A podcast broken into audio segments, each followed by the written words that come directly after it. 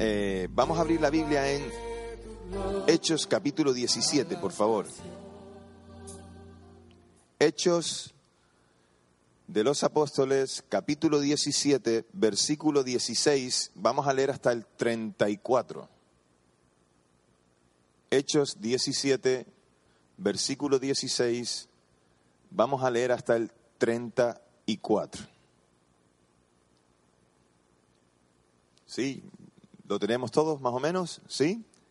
Dice la palabra del Señor. Mientras Pablo los esperaba en Atenas, su espíritu se enardecía viendo la ciudad entregada a la idolatría. Así que discutía en la sinagoga con los judíos y piadosos y en la plaza cada día con los que concurrían. Y algunos filósofos de los epicúreos y de los estoicos disputaban con él.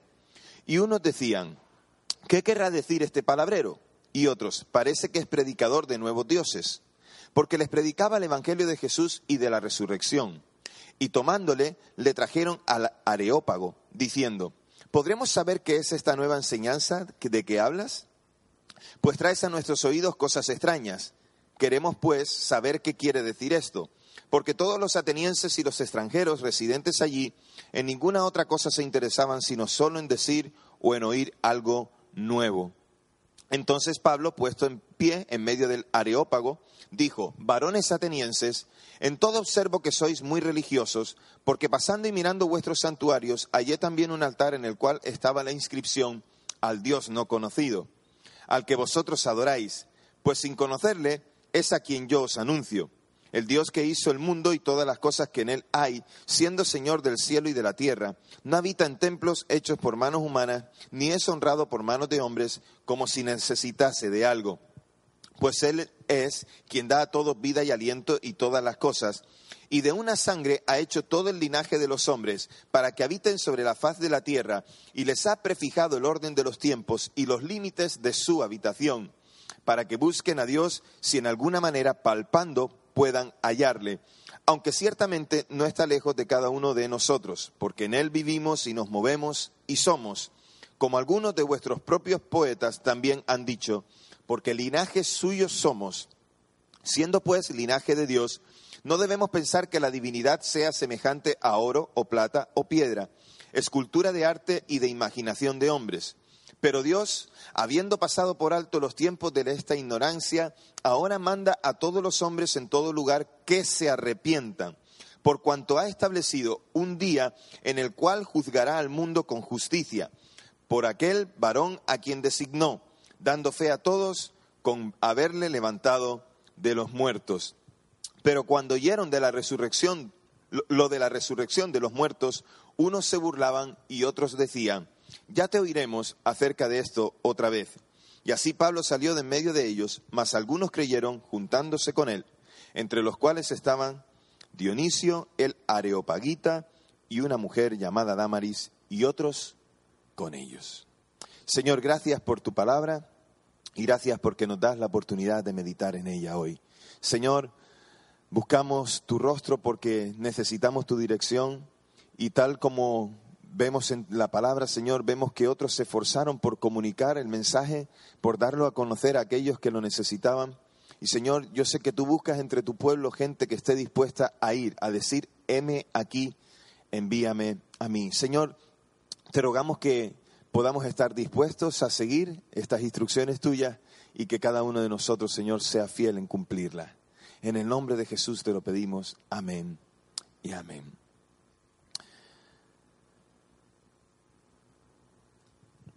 Hoy en esa serie de estar eh, en la que estamos meditando, hoy quiero hablaros de estar en el lugar adecuado. Uh, Raymond Albert Kroc. Raymond Albert Kroc. Si yo te digo este nombre, no te suena para nada, no sabes ni quién es, ¿verdad? Yo no lo conocía hasta hace unas horas. Fue un empresario, comerciante, y persona de negocios que invertía en muchos tipos de negocios. Se hizo famoso porque compró una franquicia de hamburguesas, de hamburgueserías, después de 15 años después de su fundación. La compró en el año 1955. Aquella franquicia fue comprada a dos hermanos, a Richard y a Maurice, de apellido McDonald's. Así que él fue el que compró McDonald's y negoció, ¿verdad? Eh, eh, extendió la franquicia por todo el mundo. Este señor, Ray Kroc, para los amigos, y yo no lo conozco, pero amigo mío, dice que los dos requisitos más importantes para el éxito son los siguientes. El primero, estar en el lugar correcto en el momento adecuado. Y el segundo, hacer algo al respecto. Y tiene mucha razón. Estar en el lugar adecuado, en el, lugar correcto, en el momento adecuado. Y segundo, hacer algo al respecto. Hay un montón de razones también para pensar que en los asuntos de la fe nosotros también podemos estar en el lugar correcto y en el momento adecuado y hacer algo al respecto. Las oportunidades para testificar son muy similares a esta que acabamos de ver en la escritura. Dios nos da muchas oportunidades para estar en el lugar adecuado. Aprendí hace mucho tiempo en un seminario al que, en el que participé, todavía estando como, como miembro de iglesia en Las Palmas de Gran Canaria, un seminario sobre evangelismo, aprendí que las personas que testifican del Evangelio, el creyente que debe testificar del Evangelio, tiene dos, tres opciones en cuanto a una situación de testificar. Una, aprovechar las oportunidades. Es decir, se dio una circunstancia para hablar del Señor y no perdió la oportunidad. Dos, no hay ninguna oportunidad, pero se crean las oportunidades. Se crean las oportunidades. Si no están, se fabrican. Y la tercera y última es dejar pasar las oportunidades. Así que, como creyentes, tenemos estas tres opciones. Hay creyentes que aprovechan cualquier cosa para hablar del Evangelio de Jesucristo. Hay gente que aprovecha cualquier circunstancia para crear una oportunidad para hablar del Señor Jesucristo. Y hay gente que en el Evangelio deja pasar las oportunidades. Deja pasar toda oportunidad de poder dar testimonio del Señor. Y como creyentes, hoy quisiera que nosotros entendiéramos que nosotros estamos en el lugar adecuado. Y me gustaría que viéramos los argumentos en el texto bíblico que nos capacita para ser efectivos estando en el lugar adecuado. Hoy traigo un reto. Os traigo la invitación a aceptar el reto de predicar el Evangelio en el lugar donde tú te mueves. Ese es el reto, ¿vale? estar en el lugar adecuado y Pablo lo estaba. Estaba en una ciudad llamada Atenas y la ciudad de Atenas tenía una singularidad. ¿Vale? Vamos a ver eso en los versículos 16 al 21. ¿Tienes tu Biblia contigo, tu iPad, tu, tablet o tu móvil? Míralo conmigo o en la pantalla si se puede. La vida misionera de Pablo le llevó a estar en lugares diferentes siempre en el momento adecuado. Pablo no iba de vacaciones de un lugar a otro. Pablo iba de viaje misionero. Su, razón de ir de, de un lugar a otro era predicar el Evangelio. Y aún estando preso, aprovechó cada oportunidad para predicar. En realidad lo que hizo Pablo fue cumplir aquello para lo cual fue llamado. Dios lo apartó, tuvo un encuentro con él, eh, Jesús tuvo un encuentro con él en el camino de Damasco, donde le dice, apartado eres ahora para servirme y ser testigo de, eh, las cosas que, que has oído de mí delante de muchos. Y Atenas era el lugar donde ahora estaba Pablo. Ese era el siguiente lugar. Donde estamos situados eh, eh, históricamente en la vida de Pablo como misionero es en el segundo viaje, segundo viaje misionero. Había recibido Pablo instrucciones de parte del Espíritu de Dios en visión, en sueños, diciéndole, no vayas a donde tienes intención de ir, vete a Macedonia. Y pasando por Macedonia fue a Filipo, a Tesalónico, Tesalónica y a Berea. La ciudad de Atenas era la siguiente ciudad. Así que allí donde Pablo iba, veía cómo Dios obraba, salvando vidas, transformando situaciones, cambiando la esperanza de la gente a una esperanza mayor, confiando en el Señor. Así era la tarea de Pablo. Pero en medio de toda esa tarea, Pablo siempre tuvo oposición, encontró oposición de muchos tipos. Así que en esta ocasión está huyendo de la ciudad de Berea siendo perseguido por algunos judíos que ya le habían seguido en, Filipo y también en Tesalónica. Así que allí estaba en Atenas y esta vez solo, esperando que llegaran sus colaboradores para estar con él. Y Pablo, aunque estaba solo, nunca dejaba de predicar a Cristo. Aunque estuviera solo, siempre lo hacía. Atenas ya era una ciudad que no tenía el esplendor de, tiempos antiguos, pero Atenas se había convertido en una ciudad universitaria, es decir, era una ciudad donde fluía el pensamiento, era una ciudad donde fluía la, la, sabiduría, el conocimiento, donde la gente que quería conocer, aprender, iba a Atenas a poder formarse. Era una ciudad donde, según leemos, leemos en el texto bíblico y otros escritos que lo acompañan, nos dice que era una ciudad que tenía todo tipo de dioses y una cultura de muchos dioses, ¿verdad? Ya conocéis la cultura griega o, en cuanto a, a, los dioses que tenían, ¿verdad? Multitud de todos los tipos y de todos los colores, de todos los gustos. Y en las plazas de Atenas se formaban y se, se, se habían eh, reuniones filosóficas donde se compartían diferentes tipos de pensamiento y se discutía entre unos y otros con el fin de compartir esos pensamientos. Así que Pablo era fácil, él, un hombre de pensamiento, que enseguida se mezclase con esta gente para hablar de, de su pensamiento acerca del Señor. Y no solamente eso, sino que también acudía a la sinagoga y allí también predicaba. En esta ciudad, en Atenas, encontró dos tipos de, de, pensamiento principales. Uno, el de los epicúreos. Estos eran ateos, ateístas. Ellos creían en el azar de todas las cosas, todo por casualidad, todo porque tenía eh, una coincidencia. Pensaban que con la muerte se acababa todo y si tenías algo en tu vida y, y fracasabas en ello, pues la mejor solución era la muerte. Y que los dioses también pensaban, vivían en su mundo y ajenos totalmente a lo que sucedía en la tierra. Es decir, los epicúreos pensaban que los dioses estaban en sus tareas y los hombres que se buscaran la vida para poder solventarla como pudieran. Para los epicúreos el objetivo de la vida era el placer. Disfruta y todo lo que puedas y más, porque esta vida se acaba. Si te fijas, en nuestra sociedad en la que vivimos hoy hay muchos epicúreos. En realidad no lo saben que lo son, pero tienen este mismo pensamiento.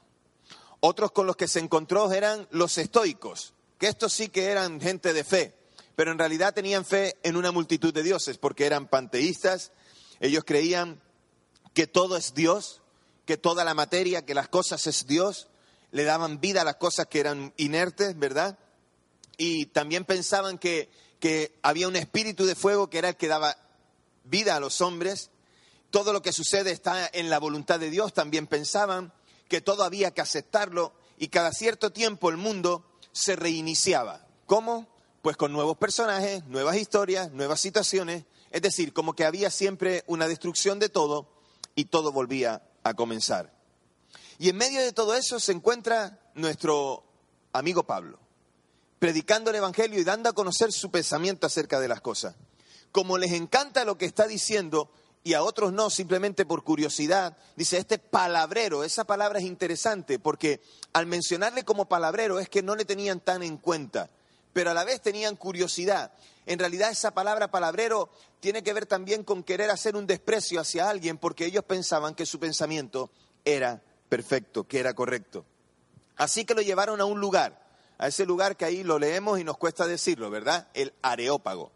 El Areópago, su traducción correcta es la colina de Marte. Marte, otra vez, otra vez con todo lo, lo que tiene que ver con su, con su um, eh, pensamiento en cuanto a los dioses y tantas cosas más. Y el Areópago, además de su nombre, el Areópago era un lugar donde se reunía un tribunal muy selecto que juzgaba a la ciudad. Y Pablo allí tenía que exponer su fe, su pensamiento lo que él venía hablando en las plazas, en la sinagoga y a toda persona. Sin temor alguno, sin temor alguno, Pablo estaba en el lugar adecuado para ser testigo de Cristo. Aquellas personas tenían cultura, aquellas personas tenían conocimiento, pero Pablo sin temor alguno les habló de el Señor. Cuando pensamos en ciudades o en lugares muy singulares, yo siempre recuerdo un lugar que para mí me es muy singular. es la isla de Lanzarote. La isla de Lanzarote, no sé si has tenido oportunidad de, visitar las Islas Canarias o has ido a Lanzarote alguna vez. Es un lugar que es muy singular, así como Atenas era singular por sus cosas. Lanzarote es muy singular por una cosa, por una cosa concreta. En Lanzarote no hay árboles. No, en, Lanzarote lo más que puede llegar a encontrar es una planta en la casa del vecino. No hay árboles, es un territorio muy seco, es un, es un territorio mm, eh, volcánico. ¿Vale? Hay un lugar que es en la parte del, del, donde cayó la lava del, del, del, Timanfaya, gracias, parecéis canarios, eh, la, la, lava del Timanfaya, que una de las cosas que más me gustaba cuando iba a Lanzarote era ponerme en una loma, una loma, en una montañita, donde podías mirar todo ese mar de lava, ¿no? Así como a veces te pones y ves el mar, ¿verdad? Y hay a quien le gusta ver el mar, a mí me encanta ver el mar. Pues de la misma manera había lugares donde podías ver, pues ese lugar que puedes ver la tierra volcánica, ¿no? el lugar volcánico. Y tú dices, ¿qué tiene eso de interesante? A mí me parece que es un lugar singular. Luego Lanzarote lo que tienes es que es una isla muy pequeñita, en medio día te la recorres si quieres, y después, pues, eh, entretenerse allí es medio complicado, pero bueno, uno busca eh, cómo entretenerse y lo consigue. Y es singular. Hay muchos lugares en nuestras vidas en los que hay cosas singulares. Y a veces vamos a esos sitios y nos sorprendemos por cómo son. Quiero decirte que Dios te lleva al lugar adecuado a predicar la palabra, a anunciar su mensaje. El lugar donde tú has sido puesto es el lugar donde tú tienes que predicar. Y allí no va a llegar otro. Puede ser un lugar singular, puede ser un lugar diferente, puede ser que tenga circunstancias con las que tú no estás familiarizado, pero es el lugar donde Dios te ha puesto.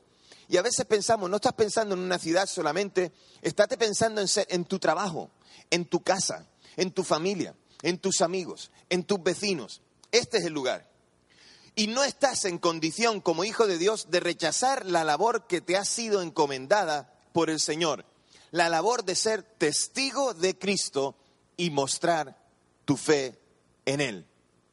Cada lugar y sus características tienen sus singularidades, pero Cristo ha venido a conquistar el corazón de toda persona, sea cual sea su situación, sea cual sea su singularidad, da igual su razón social, su raza o su economía, toda persona es alcanzable, toda persona es digna de ser alcanzada con el Evangelio de Jesucristo y por eso estás en el lugar adecuado, a pesar de la singularidad, para que puedas compartir tu fe.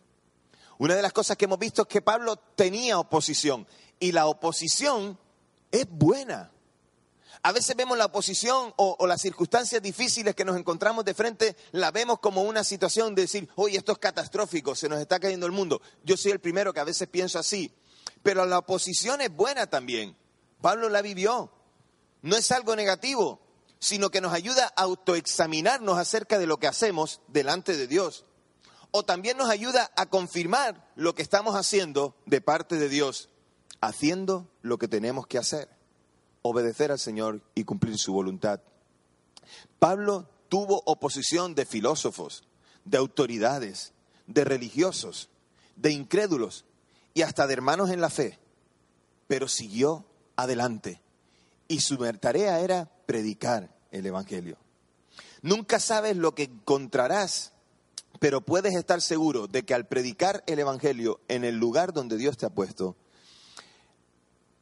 Dios estará contigo para hablar las buenas nuevas de salvación. Dios te dará sabiduría, la sabiduría necesaria, te dará las palabras oportunas y la gracia para comunicar el mensaje de salvación. ¿Por qué? Porque Él te ha puesto en el lugar que tienes que estar, te ha puesto en el lugar adecuado. Estar en el lugar adecuado no, depende solamente de un sitio y de su singularidad, sino que estar en el lugar adecuado y poder predicar también requiere de algo. Requiere estar a la altura de las circunstancias. Y Pablo se acercó a ellos con halagos, versículos 22 al 31. Pablo se acercó a ellos con halagos, les halagó por lo que ellos hacían, resaltó sus cosas buenas sin contradecir el Evangelio.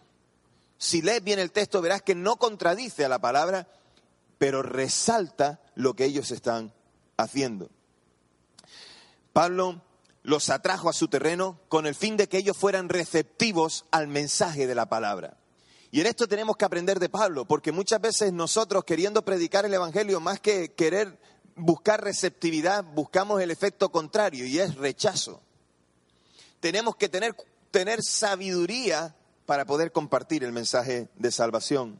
Entonces Pablo andando por la ciudad vio un altar que decía al Dios no conocido. Veía altares de todos los tipos y ahí vio una que decía al Dios no conocido.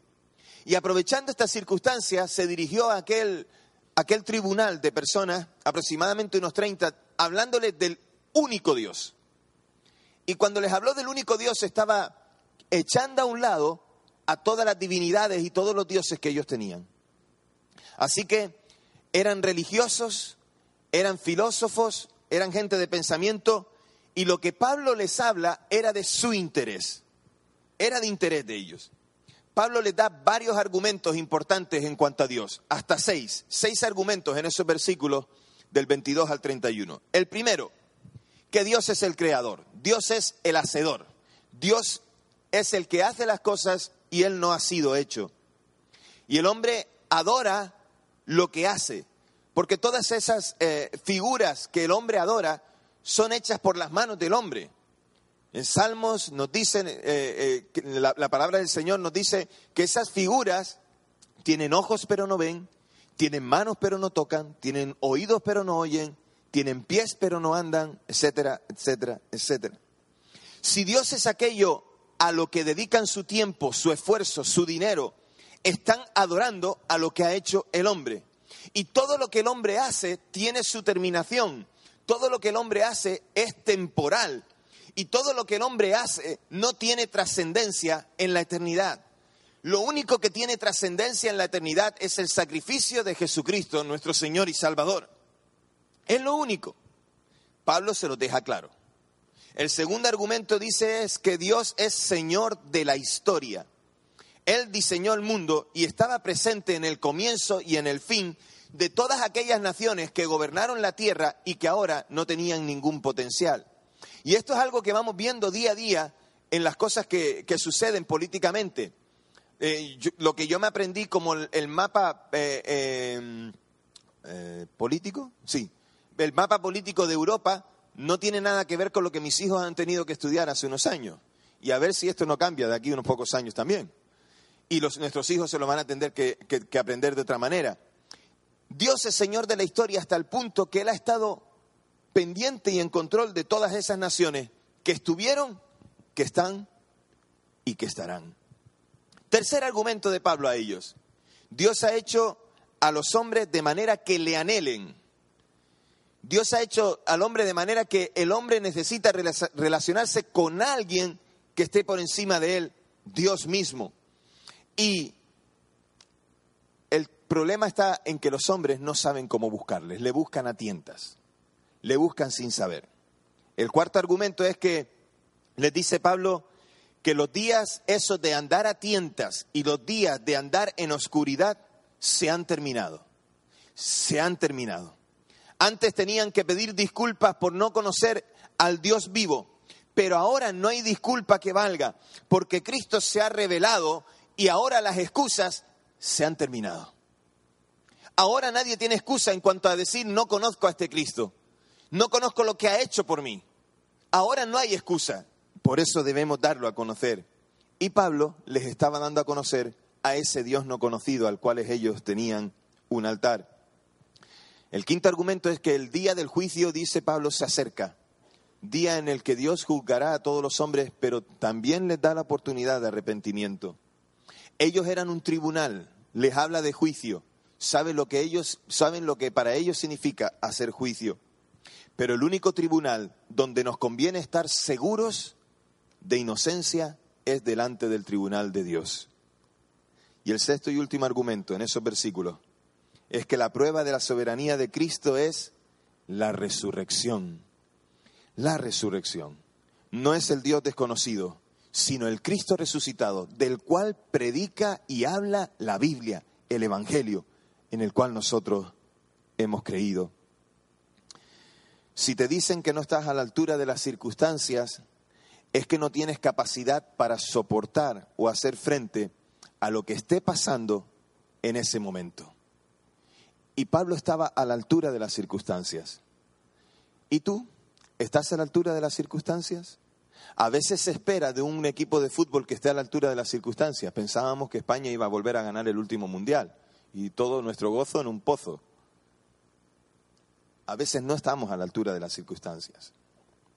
A tu alrededor hay un montón de gente que es sensible a una determinada espiritualidad, que están esperando que alguien les alcance con la verdad de Dios. La, la, filosofía es la ciencia que ama la sabiduría, en la traducción, filosofía, ciencia que ama la sabiduría. Pero cuando ésta trata de exponer argumentos de los hombres, esos argumentos tienen limitaciones. Dios es un tema que interesa, sea por curiosidad, por negación, por negarle que no lo hay, o simplemente como un desafío por conocer, Dios es un tema que interesa. Y tú estás en el lugar adecuado y se espera de ti que estés a la altura de la circunstancia. Necesitas defender la fe con el mismo conocimiento con el que Pablo lo hizo. Defiende tu fe. Hazlo con mansedumbre, tal como nos dice Primera de Pedro 3:15. Actualiza el mensaje sin que éste pierda su esencial enseñanza, su fondo principal, su esencia principal actualízalo de manera que pueda llegar a la gente. Actualízalo sin que pierda su esencia, insisto. Proclama quién es Dios. Di lo que ha hecho en ti y por ti, cuéntalo. Y afirma las verdades que contiene el Evangelio con la misma contundencia con la que lo hicieron los primeros cristianos. Proclama la salvación de Dios. Estar en el lugar adecuado, recuerda, también es estar a la altura de las circunstancias. Y ante esto no tenemos excusa, iglesia, no tienes excusa. Estar en el lugar adecuado es también aceptar cualquier reacción. Las reacciones que tuvo Pablo allí de aquellos hombres fue muy diferente. Los atenienses querían hablar y no actuar, querían compartir ideas, pero nada más. Nunca se movían de sus pensamientos, se quedaban anclados en sus pensamientos. Y parece que Pablo fracasó, ¿verdad? Parece, pudiera pensar, pudieras pensar si lees el texto y dices, bueno, pues Pablo aquí fracasó, no hubo respuesta. Sí que la hubo. Siempre hay respuesta. Hasta un no, hasta una hasta mañana, hasta una hasta la próxima vez también es una respuesta. Pero sí hubo gente que siguió al Señor. Ellos eran filósofos. ¿Y qué se puede esperar de la gente que solamente le está dando vueltas al coco? Que solamente piensan pero que no actúan. Y puede que entre nosotros haya alguno de ellos. Tres respuestas encontró Pablo. Primero, los que se burlaron se burlaron de él y de sus pensamientos. Segundo, los que aplazaron la decisión dijeron, mañana te escucharemos otra vez. Si me tropiezo contigo, si no, lo dejamos para la próxima ocasión. Pero hubieron otros que creyeron, entre ellos un tal Dionisio que era miembro del Areópago, y una mujer llamada Damaris y otros con ellos, nos dice el texto. A veces nos estancamos en nuestra manera de pensar y hay gente que está estancada en esta manera de pensar. Hace unos años atrás fuimos de vacaciones a Gran Canaria en el verano y un día decidimos ir a la playa y mis padres no eran, no son antes les gustaba ir un poquito a la playa, pero ellos no eran de ir a la playa. Entonces la cuestión fue que los convencimos para ir a la playa. Así que nos fuimos a la playa. Y cuando fuimos a aparcar el coche, qué sorpresa para nosotros. Resulta que mi madre, la pobre, no podía caminar bien, así que había que dejarla en el lugar más cercano posible a donde íbamos a estar. Así que mi padre, con el afán de querer dejar a mi padre en el lugar más cercano, pues entonces se metió por en medio de la tuna para llegar allí. ¿Qué te parece? Que el coche de mi padre no era un todoterreno. El coche de mi padre era un Renault Express. ¿Sabes qué coche es? Una furgonetita, ¿verdad? Pues mi padre empeñado en querer meter el coche para llevar a mi madre hasta el lugar más cercano. ¿Qué te parece que una de las ruedas, bueno, las dos ruedas delanteras se quedaron metidas en la arena? Le metimos piedras allí, le metimos tablas de madera, le pusimos esto, le pusimos lo otro. ¿Sabes qué?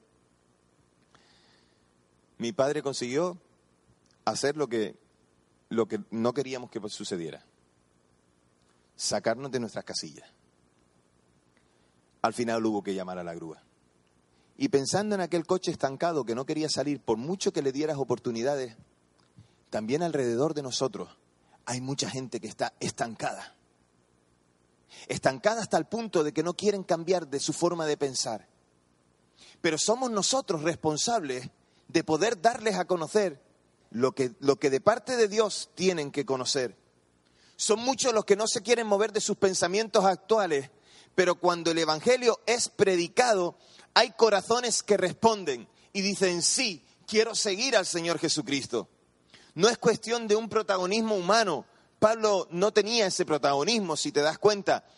El protagonismo es del Espíritu Santo. La predicación del Evangelio puede parecer un chiste para muchos, una comedia de televisión. Para muchos que piensan así, puede acabar en una tragedia real al llegar al juicio final, ese juicio del cual les habló Pablo. El día más peligroso es cuando uno se da cuenta que ha dicho mañana, mañana, mañana te escucharé, mañana me plantearé seguir tu pensamiento, mañana. Y nosotros tenemos responsabilidad en esto, tenemos responsabilidad en esto. Una semilla sembrada, el Evangelio predicado, es una oportunidad para que pueda brotar esa semilla. No pierdas la esperanza. No digas el corazón del hombre duro. Yo me he encontrado que por años he encontrado que tenemos un problema. Y, yo siempre he escuchado la siguiente frase, no sé, es que la iglesia en España es dura. Perdón, es que España es dura. Es que España es dura. Los corazones de la gente son duros.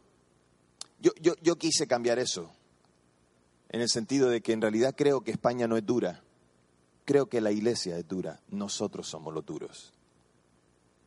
Porque no asumimos nuestro papel de estar en el lugar adecuado y predicar el Evangelio a toda criatura. Es una locura rechazar lo que Dios ofrece generosamente. Y tú no lo rechazaste. ¿Por qué piensas que otros lo pueden rechazar? ¿Por qué piensas que otros no van a recibir ese mensaje? Iglesia, es necesario que asumas que estás en el lugar adecuado. Afronta el desafío que Dios te plantea en este día. Afrontalo con pasión, afrontalo con sabiduría, afrontalo con confianza y sé un testigo fiel de Cristo y de su resurrección. Tu vida transformada y cambiada es el mejor testimonio de que Cristo está vivo. Cada lugar, cada situación, merece que estés a la altura de las circunstancias. Debes capacitarte en la palabra, conocerla y hablar de Dios, de su obra y de su salvación. Y el resultado de la predicación depende que el instrumento sea usado. Y el instrumento eres tú. Perdón por señalar, pero eres tú. El instrumento eres tú. Y deja que el Espíritu Santo haga el resto.